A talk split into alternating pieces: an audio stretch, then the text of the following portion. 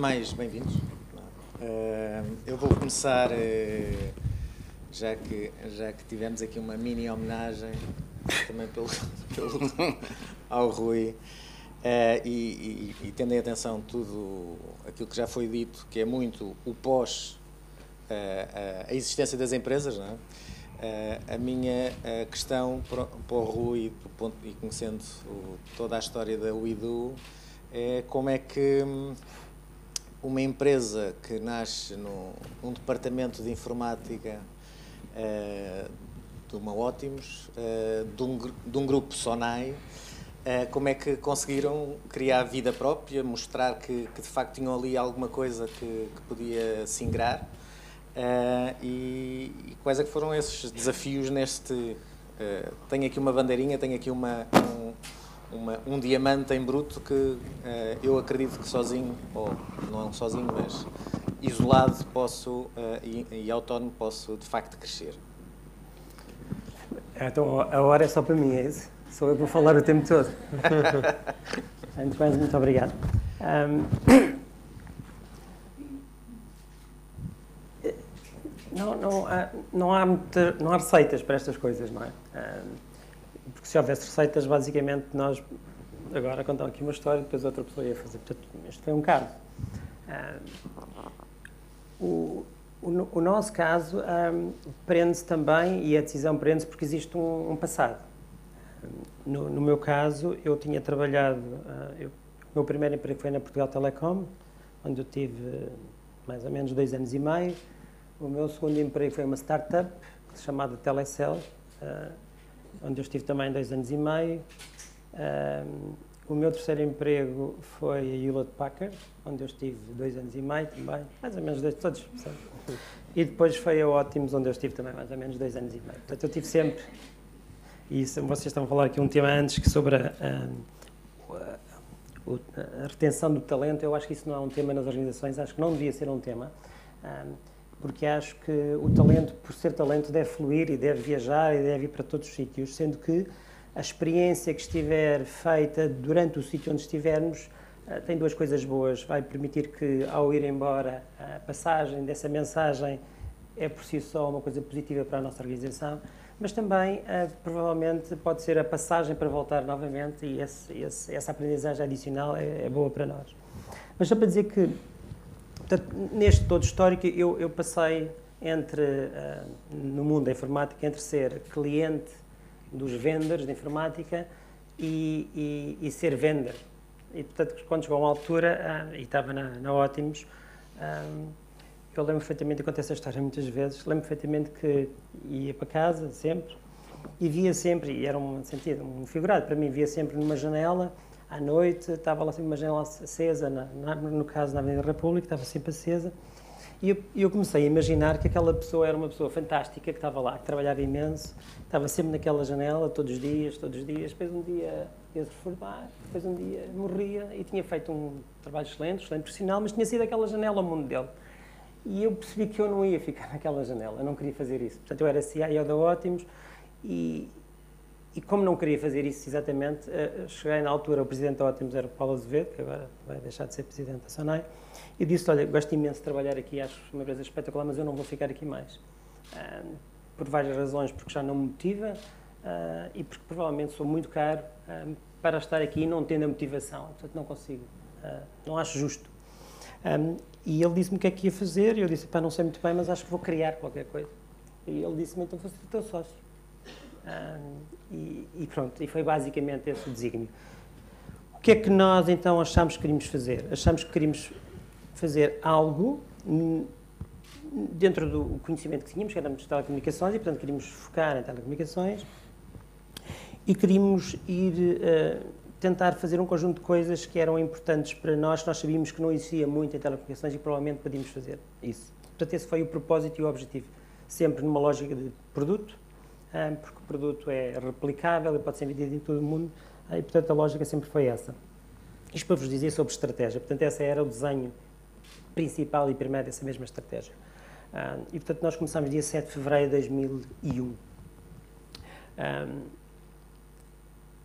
Quando, quando nós fizemos este, este, este, este desenho, a anteriori, nós durante nove meses escrevemos o que nós queríamos que fosse a empresa. Portanto, nós, eh, quer dizer que nós somos, nos fundadores éramos mais ou menos sete, um deles depois saiu durante o ano de fundação para criar OutSystems, um, dos quais nós também fomos o primeiro sócio da, dessa empresa. Um, e, e, o que nós fizemos foi escrever, e portanto estamos aqui a ouvir no painel antes, o que nós fizemos foi escrever as regras sobre a qual esta empresa ia existir para que as pessoas que quisessem jogar este jogo sabessem a priori qual era a forma como nós jogamos este jogo. Por isso nós criamos uma coisa chamada Whitebook. O Whitebook tem basicamente todas as regras, os modelos e o formato como nós trabalhamos dentro desta organização. Tem também dentro dele os valores que nós preconizamos como os valores fundamentais para a organização e depois tem um modelo de gestão que nós chamamos Books, Books of Management, que basicamente dissemina toda esta informação por toda a organização. Quando eu ouvir aqui e fico contente porque na altura não era e agora fico contente de ouvir que as empresas que mais fazem, para nós é banal que toda a gente saiba uh, quanto é que vendemos, temos resultados positivos, temos negativos, se estamos bem, se estamos mal, se toda a gente sabe, faz parte uh, desde o início. Portanto, nós preparamos toda a organização para isso. Um, sendo que a regra deste whitebook que tem é que são, são é a forma de não ter exceções dentro da organização. Portanto, nós trabalhamos sempre de acordo com aquelas regras, não tendo uma única exceção. A pergunta depois que se faz sempre, ah, mas isso é monótono. Não, não é monótono no sentido em que todas as regras podem ser quebradas com a condição de quem a quiser quebrar tem que preparar-se para demonstrar qual é a melhor regra para substituir aquela, de modo que ela seja também, mais uma vez, aberta a toda a gente. Portanto, é um, é um livro uh, contínuo, já vem na versão, sei lá, 30, que decorre de tudo isso, mas que permite então saber uh, toda a gente tudo ao mesmo tempo. De tal forma que uh, a é uma empresa tão aberta e tão, e tão exposta a isso do talento, que muita gente sai e volta e faz parte disso mesmo. Tanto mais que nós criamos uma, uma regra dentro deste iPool que é qual é o formato de recolher novamente dentro de nós quem saiu e quer voltar defendendo os que estão. Porque isso não é muito comum nas organizações, as pessoas saem quando voltam são tipo os campeões, mas o facto é que os que voltaram só puderam voltar porque os que estavam ficaram. E portanto nós criamos um formato tão simples quanto, e foi desenhado por um colega nosso, que diz que a pessoa que sai, quando sai, o que nós temos que olhar é o tempo que esteve fora e vemos qual é a evolução quase de custo de vida da organização e onde é que ela se posiciona, portanto, quando foi o, o volume de inflação que teve ao longo dos anos e os peers e as avaliações dos peers daquela pessoa na organização quando saiu, qual foi a evolução deles. Calculamos o ponto médio e fazemos a oferta e nem queremos saber as condições que a pessoa tinha no sítio onde tinha. Isto faz com que toda a gente seja protegida, ao mesmo tempo que a pessoa que entra também é bem uh, acolhida. Portanto, isto para vos dizer que foi os princípios. Depois deste, deste tempo, uh, nós basicamente começámos no mercado, uh, como disse, com este propósito, e depois acho que a coisa importante, e por isso é que é importante as pessoas prepararem-se, é a estratégia quase sempre nunca funciona, mas o que funciona é ter uma estratégia porque nos permite adaptar rapidamente àquilo que uh, é o mais apropriado no momento. Vos dizer então que nós vamos, aliás, a semana passada fomos nomeados a maior empresa do mundo uh, na área uh, em que nós estamos, competindo com americanos e indianos e toda a gente, somos a maior empresa do mundo. Mas, na realidade, o primeiro eh, caminho para esse mesmo desígnio acabou por ser solicitado por um cliente no Brasil, em 2001 ainda, de algo que nós não estamos tão preparados e não pensámos que era o grande propósito que íamos fazer e hoje ah, nós Muito bem. isso. Bem, depois, uh, Tim, depois de ouvir uh, este, uh, este testemunho do Rui e sabendo que, que és investidor em numa área que consideras sexy, que é as áreas TI, como é que defines e como é, como é que consegues identificar que de facto estás perante alguém que tem estas qualidades que o, que o Rui tem e, portanto, estás disponível para uh, uh, investir. É só porque é alguém que, bom falando, que o Rui é, mas que também tem estratégia e tem uh, estrutura por trás do ponto de vista daquilo que é a, a lógica de pensamento em si. O que é que, o que, é que faz clicar? Ok. Então, também, obrigado por me terem cá. Okay. Sou o menos qualificado em IT de todos nessa sala, mas um, o que, é por isso que eu vou levar a pergunta nesse sentido? Uh, em qualquer negócio que eu investo, e se é old school ou se é IT, Uh, a gente gosta sempre de dizer que as empresas são as pessoas, mas depois esquecemos. E eu gosto mesmo começar a pensar mesmo nesse lado? E, e quando a gente ouve strategy das empresas e strategy de, de, de onde é que vamos investir e como investimos, eu já vi várias pessoas que tragam-me toda a strategy, ok? E, e eu gosto de começar quase a olhar para as pessoas a ver qual é o business plan deles, antes de me dizerem o business plan da empresa porque eu já percebi que eles não se conseguem entrar no business plan da empresa se não têm um business plan deles. E a verdade é que 99% não têm um business plan próprio. Okay? São muito bons a fazer business plans para os outros e depois o business plan deles não existe. E o business plan nem é uma coisa complicada. Eu acho que qualquer pessoa que é um empreendedor, tem empresas, percebe que as coisas mais básicas faz o business plan das pessoas com quem a gente trabalhamos, que é aquela coisa dos valores, os beliefs, um, se consegue uh, ser criativo, aquelas coisas todas, mas se ele, se ele está-te a dizer que, ele quer trabalhar muito porque quer fazer muito dinheiro e depois o business plan diz que ele quer passar tempo com a família, temos um problema. Porque ninguém que vai estar em IT vai ter muito tempo para a família se quiser mesmo fazer um career no início.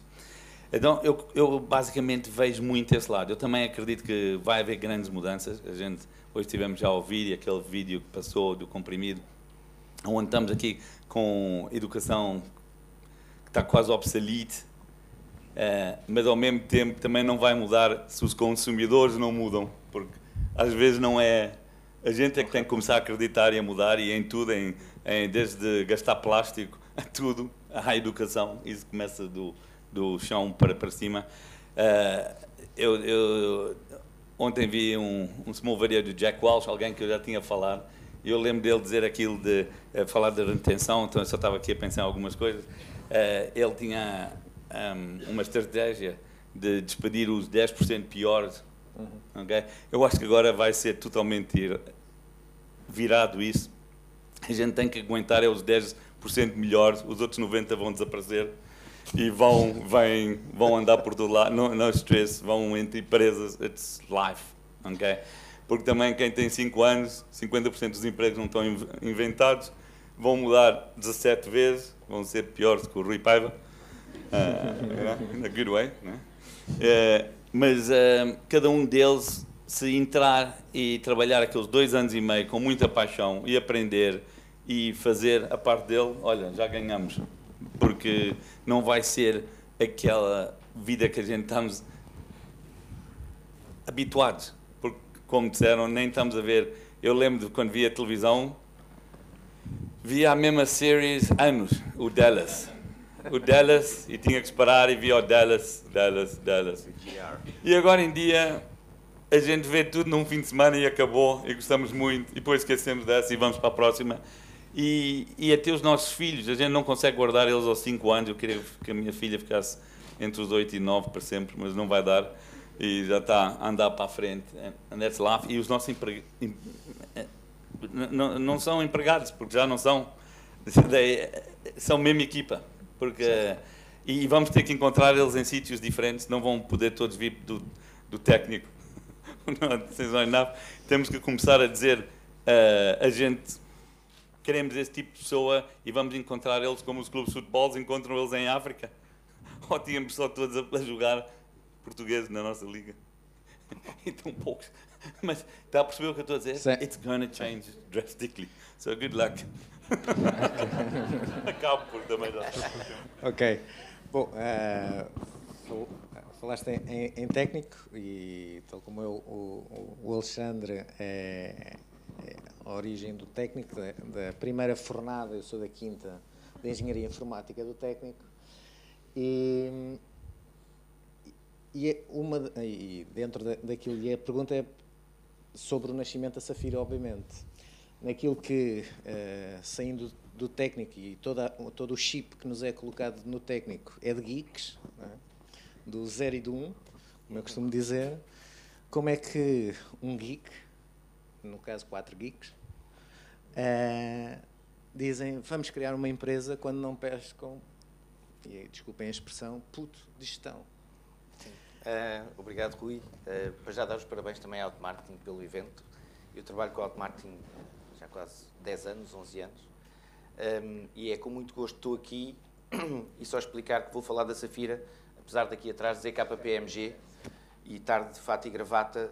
Eu trabalho aqui numa empresa de, de accounting e de auditoria, para quem não sabe, mas na verdade venho do técnico, uh, da primeira fornalha de Engenharia Informática e uh, não só nós tínhamos uma, uma componente muito tecnológica do, do ponto de vista de formação, uh, como também tínhamos um, um, dinamismo forte por parte dos nossos professores a dizer que íamos ser os maiores e que íamos conquistar o mundo. E, em particular, o professor José Tribolé, que fazia muito este incutir desta mentalidade nos alunos do técnico.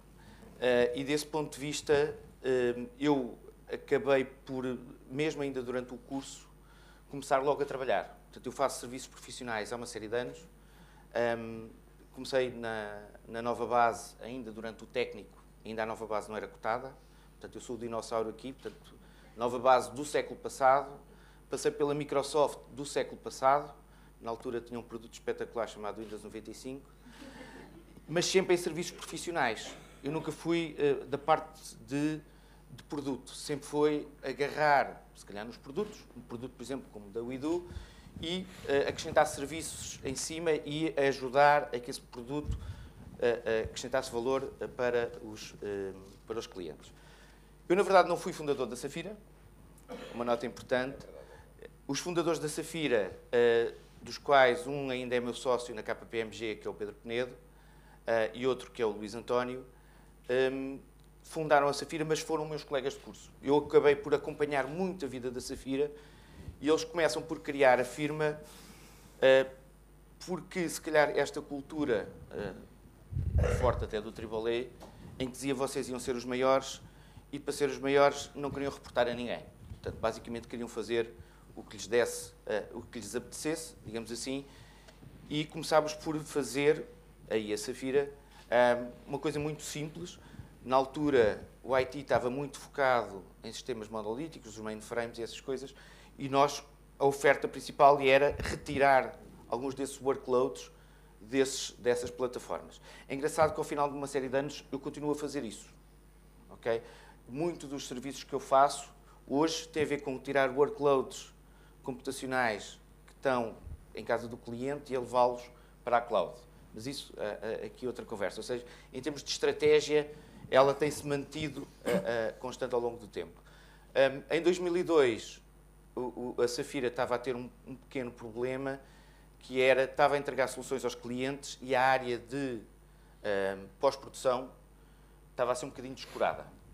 Ou seja, nós fazíamos soluções muito engraçadas, entregávamos ao cliente e íamos embora. E foi aí que porque eu tinha esta experiência mais da, da parte empresarial da Microsoft, que fui convidado e me juntei em 2002 à, à Safira como sócio e que mais tarde acaba por despertar, uh, uh, isto alguns em 2012, o interesse da KPMG.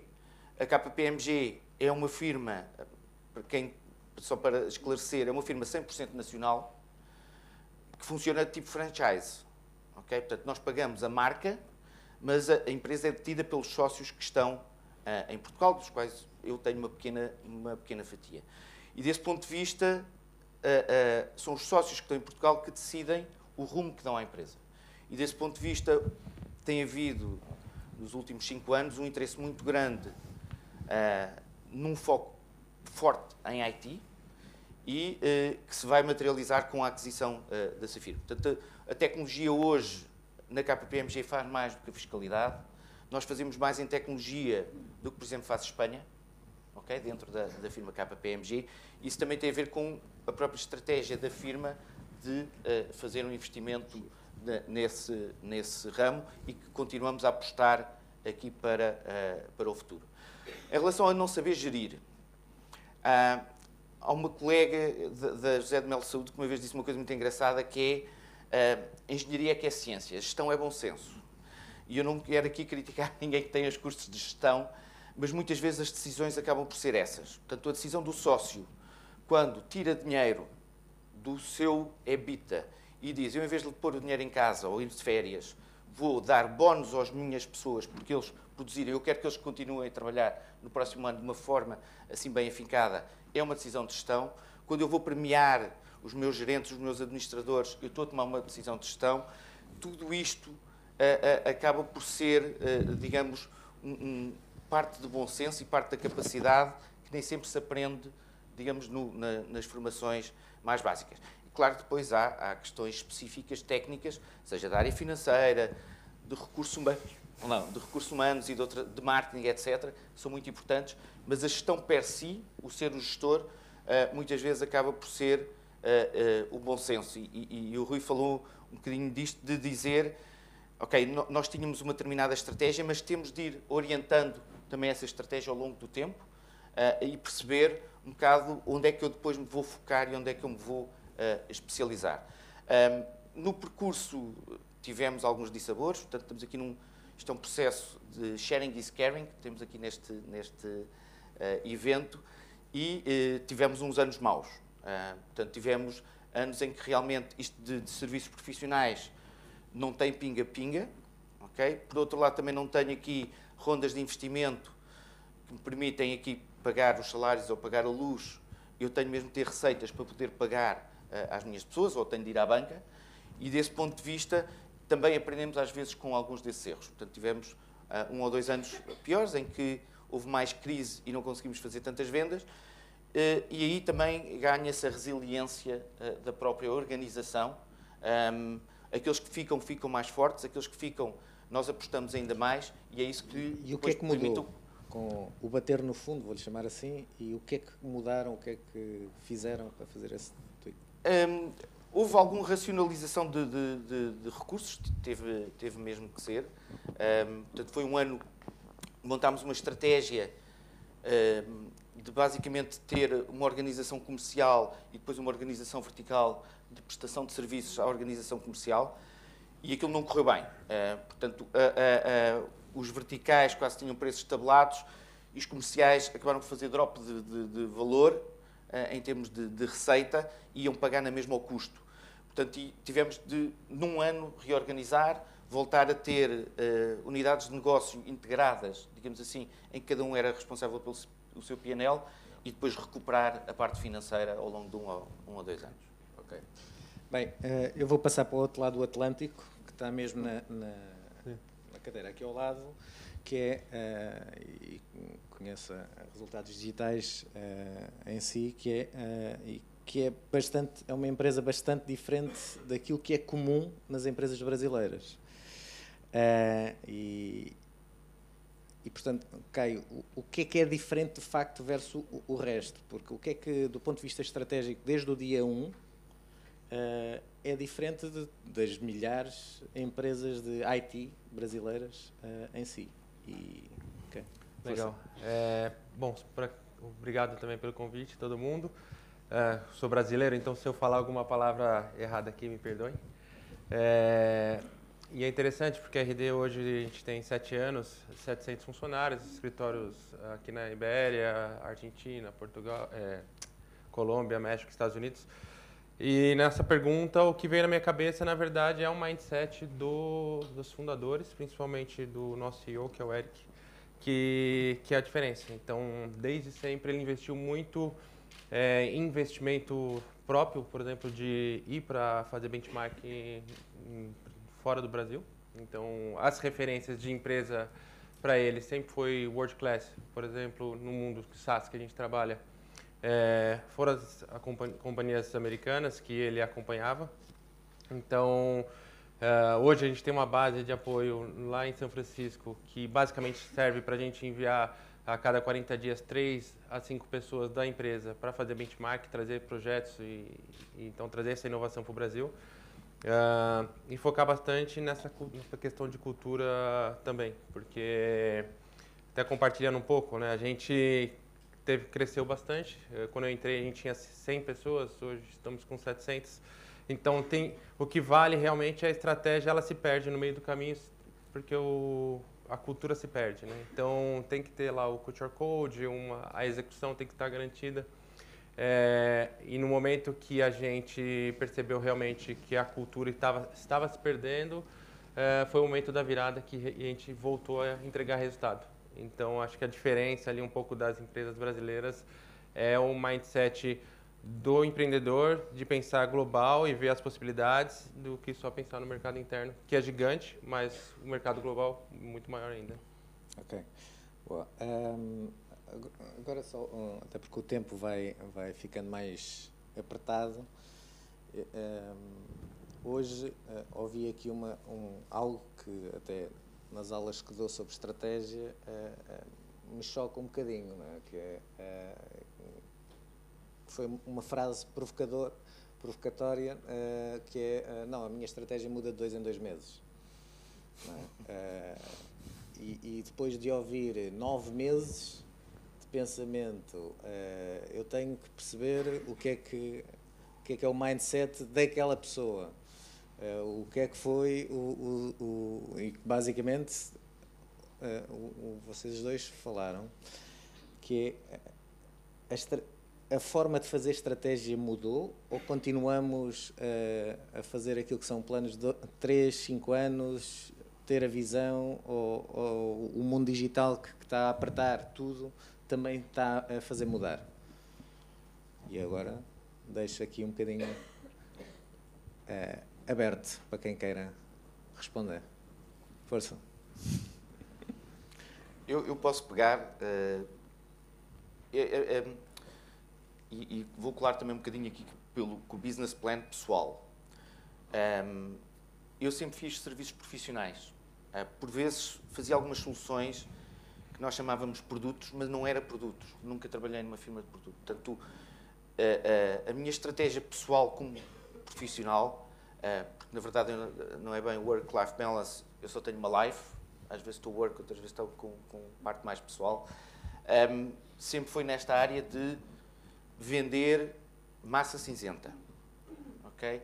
E desse ponto de vista, há empresas que têm uh, estratégia de produto e é, é outra coisa. Se calhar daqui a 5 anos poderei experimentar isso. Mas até agora tenho feito principalmente isso. Portanto, este eh, rumo, digamos assim, não mudou. Um, o que por, por, vezes pode mudar, e isso muda sim, tem a ver com business plans, tem a ver com uh, capacidades de investimento, e isso é diferente. Outra coisa é, eu vou mudar de estratégia, eu vou mudar de vida. Uh, uh, Portanto, eu podia estar numa área, sei lá, de Microsoft, em área de produto e estar mais em, na parte de marketing e vendas, mas não. Portanto, isso liga muito com a opção de, de cada um e nós, como uh, empreendedores ou investidores, uh, temos a opção de, de, tomar essa, essa decisão. Portanto, e é essa decisão que, para nós, pelo menos do meu ponto de vista, tem valor e é algo que eu não mudo de dois em dois meses. Portanto, é uma coisa de mais médio e longo prazo. O que eu faço é revisões de business plans, a ver com uh, uh, como é que correu o ano, a capacidade que eu tenho de investimento, onde é que vou pôr, digamos assim, as minhas peças de, de xadrez, mas não, pelo menos do meu ponto de vista, estar a fazer sempre uma, um revisitar de estratégia. Ponto 1. Um. Ponto 2. A definição de estratégia tem metodologias, portanto, há metodologias diferentes. A KPMG também presta isso como serviço ok? Não sou eu, são alguns colegas meus. O painel de vendas era... É, é, exato, era no outro, mas, mas uh, uh, isso também é uma metodologia que pode ser utilizada para definir certo. a estratégia da empresa. É, eu posso... Sim, força. É, eu acho que estratégia entra muito no como, né? Tem o porquê, é, porque estamos, vamos por até da RD, né? Porque estamos aqui... É, e, e, a estratégia vem no como a gente vai atingir o objetivo, né? Então, dentro dessa estratégia, é, tem um norte, tem um que onde a gente fez um estudo aprofundado, então não dá para jogar esse estudo para cima, ou seja, então não foi um estudo bem feito se toda hora você quer trocar. É, mas é lógico que tem que ser ágil para fazer alguns ajustes no meio do caminho, porque quando você está enfrentando os desafios, é, aparecem desafios que não, você não estava esperando, né? ou não estava esperando que viesse nessa intensidade. Então tem algumas coisas que são feitas no meio do caminho, mas... Rui, uh, no, no white book dos nove meses uh, estava a estratégia de adquirir líderes de mercado? Deixa-me dizer uma coisa que é, as pessoas confundem um bocadinho estes termos, tipo, é, muito, é uma a palavra estratégia é uma coisa super usada, porque parece fácil, mas o que as pessoas, o que as pessoas na realidade aplicam a cada dia são táticas, táticas não são claro, estratégias. Eu sei, eu sei. Porque a estratégia é definir se vamos fazer uma guerra e depois as batalhas são as táticas.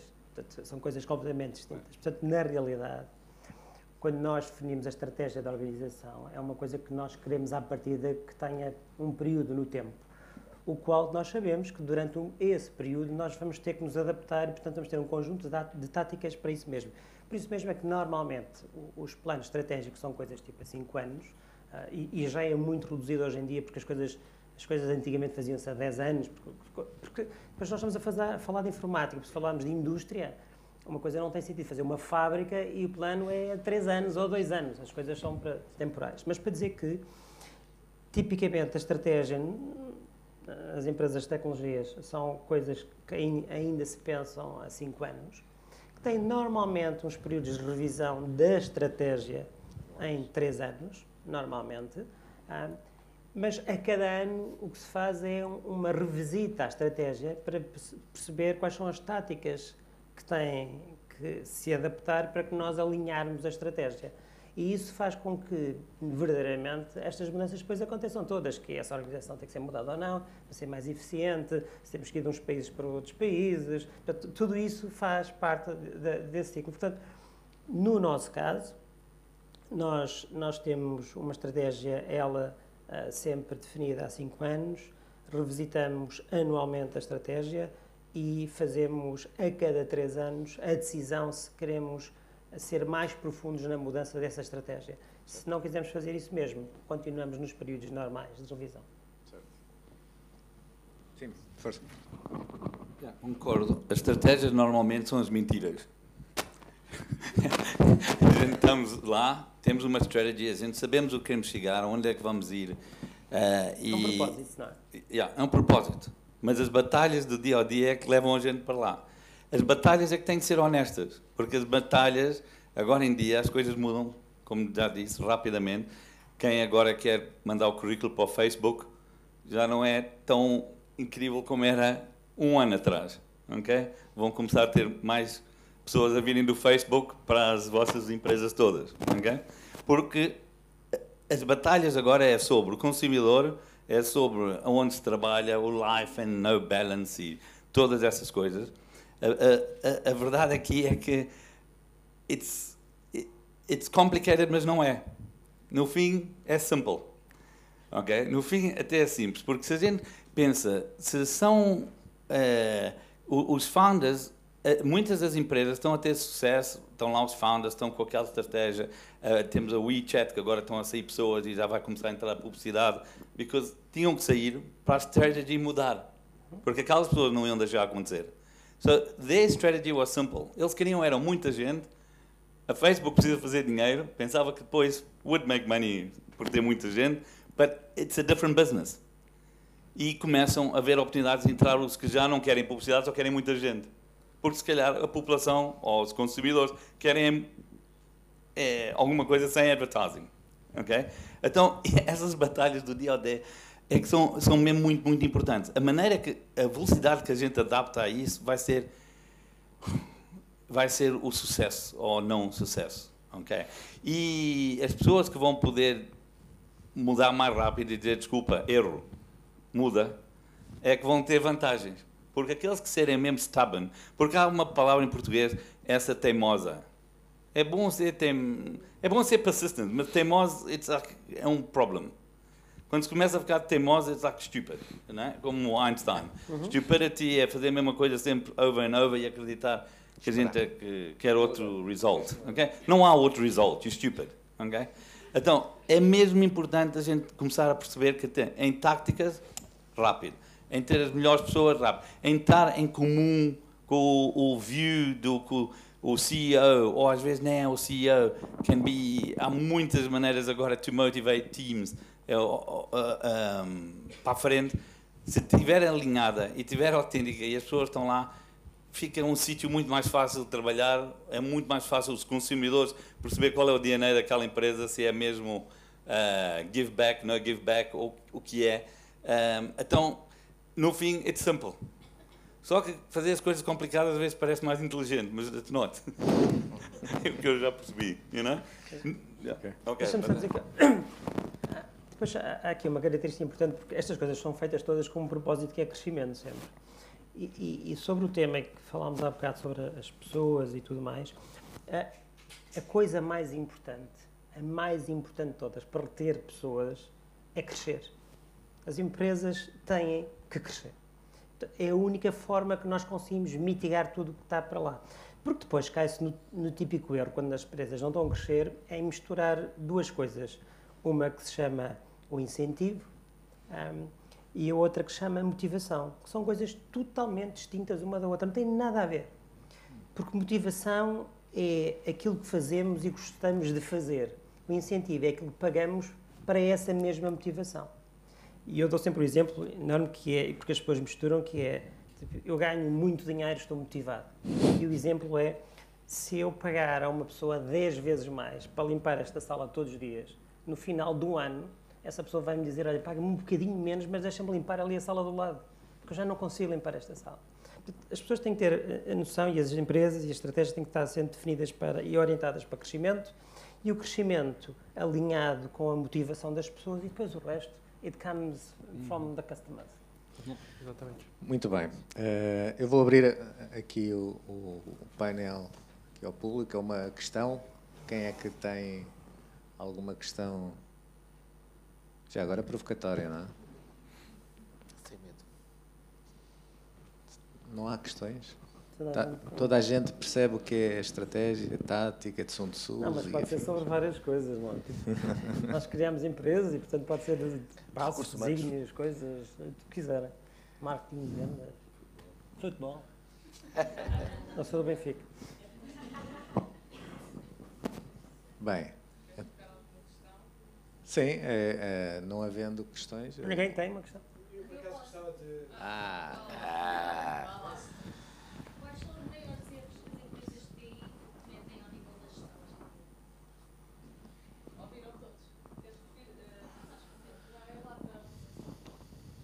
Queria perguntar, na vossa opinião, quais são os erros de gestão que as empresas de TI cometem hoje em dia, os maiores? Eu não conheço as empresas de TI, as outras, não é? Conheço onde eu estou. Eu quero acreditar, uh, e, por exemplo, a evolução daquilo que nós temos, que eu dizia, whitebook, essas coisas, é, é o resultado de um conjunto de erros uh, que temos a cada momento e que nós uh, vamos tentando melhorar e, e, tentar aprender com isso. E depois existem os outros erros que são associados a fatores externos que são de negócio. Se estamos no, na batalha certa, uh, eventualmente se estamos na guerra certa. Uh, mas, mas, diria que um, o, o, que difere muito nisto um, é que este, este, este, tipo de negócio é um negócio muito diferente do negócio, por exemplo, industrial, que é preciso ter a fábrica, não é? Este, no limite, conceptualmente, a pessoa e o PC conseguem criar a empresa, não é? Eh, e para responder um bocadinho a essa, essa pergunta, acho que é um bocadinho ao contrário. Eu, às vezes, quando dou aulas, uma das perguntas que me fazem sempre é qual é a altura que eu devo iniciar a minha empresa? Isto na lógica do erro. Porque há aquela coisa quase que eu tiro o curso, faço um MBA e estou pronto para fazer uma empresa. A verdade é que um, é preciso passar um tempo antes uh, numa organização para perceber como ela funciona, uh, para perceber as coisas boas e más, uh, para saber quando eu fizer o salto o que é que eu não devo fazer e o que eu devo fazer. Isso para vos dizer que, no caso específico, e por causa desses erros, quando eu trabalhei nestas empresas todas e, e quando decidimos fazer esta empresa, um, de todas onde eu trabalhei, diria que aquela onde eu aprendi mais foi na Packard. Um, mas, contudo, o conjunto de coisas era exacerbado para a necessidade de uma organização. E, portanto, o tema depois está é conseguir uh, ter o, o, o, best in breed daquilo uh, para se adaptar à nossa organização. Portanto, ter essa experiência, viver essa vivência conseguir cortar, eliminar e, e escrever, acho que é fundamental. E depois a outra que é fundamental é partilhar. Partilhar mesmo. Ou seja, se nós quisermos fazer uma empresa diferente, eh, nós temos que estar conscientes que temos que estar sempre à prova continuamente. O CEO tem que estar à prova da organização que está a liderar e, portanto, eh, as pessoas saberem os números todos, eh, saberem quem sai da empresa, porque é que saiu, quem entra, porque é que entra, toda essa informação é fundamental. Portanto, eu diria que um dos maiores erros é não partilhar, porque depois se fica preso naquilo mesmo. Vou-vos dar um exemplo que eu digo sempre, que é, como nós partilhamos sempre tudo, com toda a gente, toda, um júnior que entra hoje sabe qual foi o EBITDA que nós tivemos o mês passado. Tudo. Um, portanto, toda a gente sabe efetivamente tudo. Um, portanto, muita gente pergunta-me logo assim, pá, mas aquela coisa muito portuguesa que é, mas sabe tudo, mas ele faz fora daquilo para alguém e depois os outros vão saber. Eu digo, pá, who cares? Não é um tema. Primeiro, essa pessoa provavelmente não é uma pessoa que devia lá estar, porque quem tem a necessidade de fazer isso é porque não faz parte desta cultura. Mas depois, porque na verdade não é comum fazer isto, quem apanhar com aquela informação, imagine agora que é um competidor, apanha aquela informação, ele só tem poder quando partilhar, porque enquanto não partilhar não consegue ter as alavancas todas a funcionar contra nós. Quando ele decidir partilhar, tem uma bomba nas mãos, porque depois, quando partilhar, os outros vão dizer: Bom, mas porquê é que nós não temos isto também? Ah, porquê é que nós não sabemos isto na nossa empresa? Agora sabemos deles e não sabemos, porque eles têm um problema lá dentro. Portanto, eu digo muitas vezes que o meu problema não está em partilhar a informação. O problema estaria, não sei se está aqui alguém da Microsoft, uma coisa que a Microsoft ainda não fez, que é partilhar a cultura. E como ela ainda não é partilhada por e-mail, não é um tema. Portanto, o que nós temos que fazer é fazer bem essa mesma cultura, a disseminação da cultura, mas vivê-la verdadeiramente. Porque quando eu digo isto tudo, eu vivo tudo isso. Eu, eu trabalho no Open Space, eu, como to, com toda a gente, eu viajo nas economias como os outros todos, faço tudo exatamente igual a todos os outros. Com uma diferença, ganho mais dinheiro, é um facto, uh, mas faço tudo exatamente igual. Uh, e só assim uh, acho que vai conseguir funcionar. Legal. Eu respondo rápido, só eu rápido, depois vão você. Para mim é, é, é, como eu acho que o maior erro que as empresas fazem é não bebem cerveja, vinho ou gin que chegue, ok? Eu acho que mais gente havia de sair, porque a gente sabemos que precisamos de soft skills e networking, que é o nosso maior mal português, é, é networking. O soft skills temos, mas depois não fazemos enough networking, ou, ou queremos sempre estar com os amigos, e isso bebemos muito vinho e cerveja e o resto, mas em amigos, têm que sair fazer mais networking, porque eu acho que todas as empresas que tiveram sucesso, portuguesas ou qualquer lado no mundo, aqueles soft skills em networking deu amazing resultados. E maior que isso é que vão a dormir, vão dormir às vezes é difícil dormir, mas uh, dormir uh, com esperança que vão ter negócio porque encontraram esta pessoa, fizeram aquilo, one more connection, etc, etc. Então, that's what I'd say, drink more. Só, um pouco. Quando eu digo esta história da partilha, só para ter uma ideia, que é nós somos mais ou menos 600 pessoas, 21 nacionalidades, em 10 países, com clientes em mais de 120 países, portanto, isto funciona em escala, não é um tema que é porque fazemos, porque conseguimos no escritório, não é verdade isso. Isto é, eh, é possível, é fazível. Sim, eu concordo bastante na parte de comunicação, mas um, um dos erros que eu vejo é na questão de fugir do core business. Então, vou dar um exemplo, até como a gente está aqui para partilhar certos erros, né? um da, da própria da Resultados Digitais. É, nós somos uma empresa de software e nosso a gente faz software de automação de marketing principalmente, mas para ajudar as empresas a crescerem através do marketing e vendas. É, mas chegou um momento que a gente estava investindo, colocando mais dinheiro na equipa de vendas, ou seja, recrutando e tendo muito vendedor, do que de fato melhorando o software.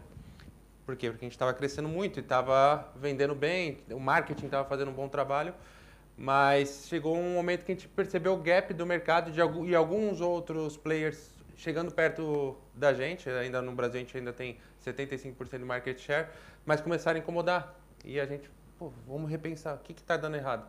A gente se afastou um pouco do nosso core business, e o nosso core business é software. É, é olhar para o nosso cliente, ver de que forma que a gente pode ajudar ele a crescer através do marketing digital e, e vendas mas, de uma mas forma... Mas esse é bom ponto. Eu sou matemático eh, e, portanto, uh, uh, probabilidades é uma das coisas que faz parte de mim, mas... E nós achamos sempre exatamente isso, que é fazer muitas coisas aumenta-nos a probabilidade, não é? E, portanto, o ser um é mais próximo. A verdade é que aumenta a probabilidade, mas ao mesmo tempo vai o dinheiro todo nestas, nestas coisas todas. Portanto, nós temos que saber verdadeiramente uh, quais são aquelas guerras que temos mesmo que fazer, porque caso contrário, não, muitas vezes nós achamos que com este então vou ganhar o dinheiro do outro e nunca. Portanto, acho que o teu ponto é super relevante, que é não fugir muito do core da atividade. Isto é da estratégia. É estratégia. Isso. Escolher a, a qual guerra entrar. E para o Luís acrescentava só uma nota relativamente a empresas, principalmente de serviços, que é onde eu estou. Um dos principais erros é a quebra de confiança. Portanto, o, o, a venda de serviços profissionais, 80% acaba por ser revenda nos mesmos clientes. Portanto, eu uh, tô, fiz um bom trabalho, eu vou continuar e vou acrescentar valor com um próximo engagement, com um próximo projeto. Um, um overselling, uh, uh, um, um, projeto mal entregue, prejudica brutalmente logo a relação com aquele cliente e contamina os outros. Portanto, um dos principais erros que já vi em várias áreas, de, de, principalmente na questão de serviços, é a questão da confiança. Um, uh, portanto, entregar com qualidade aquilo que se prometeu. E se algum destes quebra, pronto, é, é sempre pelo, pelo elo mais fraco que, que depois uh, prejudica tudo. Okay. Muito bem. Muito obrigado. Ah. Há tempo? Se houver tempo, força. Um, pronto, houve aqui uma questão que houve um tema que não foi acabou acabou por não ser muito explorado, que é um problema que eu acho que é mais da nossa sociedade no geral e que tem a ver neste momento em Portugal com todo o movimento que temos de, de atração e procura de talento, não é? Todos nós andamos em estratégias de táticas de retenção. Uh, uh, e também andamos todos nós a investir bastante em atrair talento Uh, mas a verdade é que não estamos a ir à base da questão, porque falta, uh, temos uma grande dificuldade de ter talento, mais, não, é, não é ter talento, termos mais talento em Portugal, porque há de facto uma grande procura. Por isso, hum, como eu tenho a minha visão, mas gostava de vos ouvir um pouco o que é que é não. Eu já escrevi várias vezes sobre isso. Um, os americanos inventaram uma coisa chamada Green Card. Um, o Green Card foi provavelmente a melhor invenção nos Estados Unidos uhum. porque permitiu trazer as melhores pessoas para os Estados Unidos. Nós, deveríamos ter a mesma coisa, deveríamos ter um green card nesse mesmo formato. Nós temos os, lá os visas por causa do 500 mil euros, mas não temos os visas das pessoas inteligentes, provavelmente vão fazer cá 500 milhões em, em produção de coisas nacionalmente. Portanto, o que, é que, o que é que eu acho? E ao mesmo tempo também temos aquela coisa para um, que é, se for, nós gostamos mais, se viesse para cá um americano, ou, ou não sei quem, ou um, um nórdico, que na realidade essas pessoas ao chegarem cá, vão ver que não há um upgrade na vida deles e provavelmente vão querer voltar novamente para o sítio base. Portanto, nós devíamos focar verdadeiramente, um, em ter visas de talento, dois, devíamos procurar que as pessoas que nós atraímos para cá eram as pessoas que, no seu país de origem versus este país, fosse um upgrade viver aqui. Exemplo, a pessoa se estiver no Paquistão, provavelmente se vier para aqui a vida será muito melhor. Portanto, se nós fizermos estas duas táticas, obviamente nós temos aqui uma condicionante que é da Comunidade Europeia, nós não podemos pôr as pessoas cá porque de repente elas viajam por toda a comunidade. Portanto, temos que fazer uh, algum, algum tem, tem, que pensar nisso e eu não sei, não, não tenho know-how para pensar nisso, mas se se conseguiu para as casas, imagino que se consegue fazer mesmo para, para o talento. Quando nós fizermos isso, verdadeiramente vamos então criar, um, atração de talento, dois, quantidade de pessoas que nós necessitamos. Três, um fator decorrente disso, que é essas pessoas serem empreendedoras e criarem as empresas a partir daqui e, fazer o um movimento. Já agora, acredito é, profundamente nisso. Eu, eu partilho exatamente dessa, dessa, dessa visão. Um, mas eu acho que é uma visão que, que, que, todos nós temos, mas também não pode ser totalmente executada por nós. Estamos extremamente dependentes de, de, eu, do poder político. No, no, e, da... no, nosso caso específico, nas cotas máximas limite, nós estamos a fazer tudo isso. Tudo. Ainda agora, ainda hoje assinei os contratos de uh, egípcios, paquistaneses, uh, brasileiros. Certo, mas estamos limitados. Claro, claro. Certo. Eu gostava que fossem. Mas será que, havendo este quórum e este tipo de eventos, será que não deveríamos, uh, se calhar, nos unir um pouco mais para fazer algum tipo de, de, de lobby e pressão para alertar, pelo menos, uh, desta dificuldade que na nossa área uhum. uh, isto se passa e que, se calhar, esses são uns alguns dos fatores, de caminhos que nós podemos ter e ferramentas que podemos utilizar? Essa é uma das estratégias. A outra também é que temos que começar a, a, a ter pessoas preparadas para o que a gente precisa, a estudarem o que a gente precisa, a virem a, a, basicamente a estudarem o que a gente precisa e virem preparados, ok? Porque isso não é só o IT que está a ter, o TI. Yeah. Yeah. Estamos aqui, se quiserem ir agora abrir hotéis, vão ver a dificuldade. E vão perceber que eh, tivemos num painel a semana passada com um senhor disse que havia mais que 100 escolas e não há um manual entre as escolas. Uhum. Então aparece o que aparece, it's unbelievable. Então eu acho que temos que mesmo começar a dizer é preciso fazer mesmo três anos de estudos para, para vocês terem uma pessoa que tenha toda a paixão, quer aprender, ou chega se calhar a fazer um ano, mas fixe naquele emprego que vai ter. Eu não sei. Eh, vocês é que sabem. Estão a perceber o que eu estou a dizer? Mas eu acho que isso vai ser temos que mudar, porque eu lembro, eu sou um dropout, então também não é um great thing, mas eu sei que eu passava muito mais tempo de estudar a fazer outras coisas na university. E três anos, eu se calhar tinha feito isso muito mais rápido. Estava, mas está a perceber. E agora há universities, uh, ontem estava na Nova, e na Nova se calhar eu ainda ia ser um dropout, só que ia levar nove anos. porque está aí a praia à frente. What are you doing? O que? Então eu acho que a gente tem que ser to the point, dizer o que está aqui os empregos, a gente quer alguém que faz isso, isso, isso, e depois, como apprenticeship, quase chegar lá, e learning on skill, e há um risco, há sempre riscos, that's it, e podem até ensinar, e depois eles vão à empresa do Rui, ou, ou ir para o Brasil, but that's life. It's going to be a little bit like that. Portanto, terminemos com a estratégia do país diretamente. Muito bem, Ana. Exato. Muito obrigado. Tá.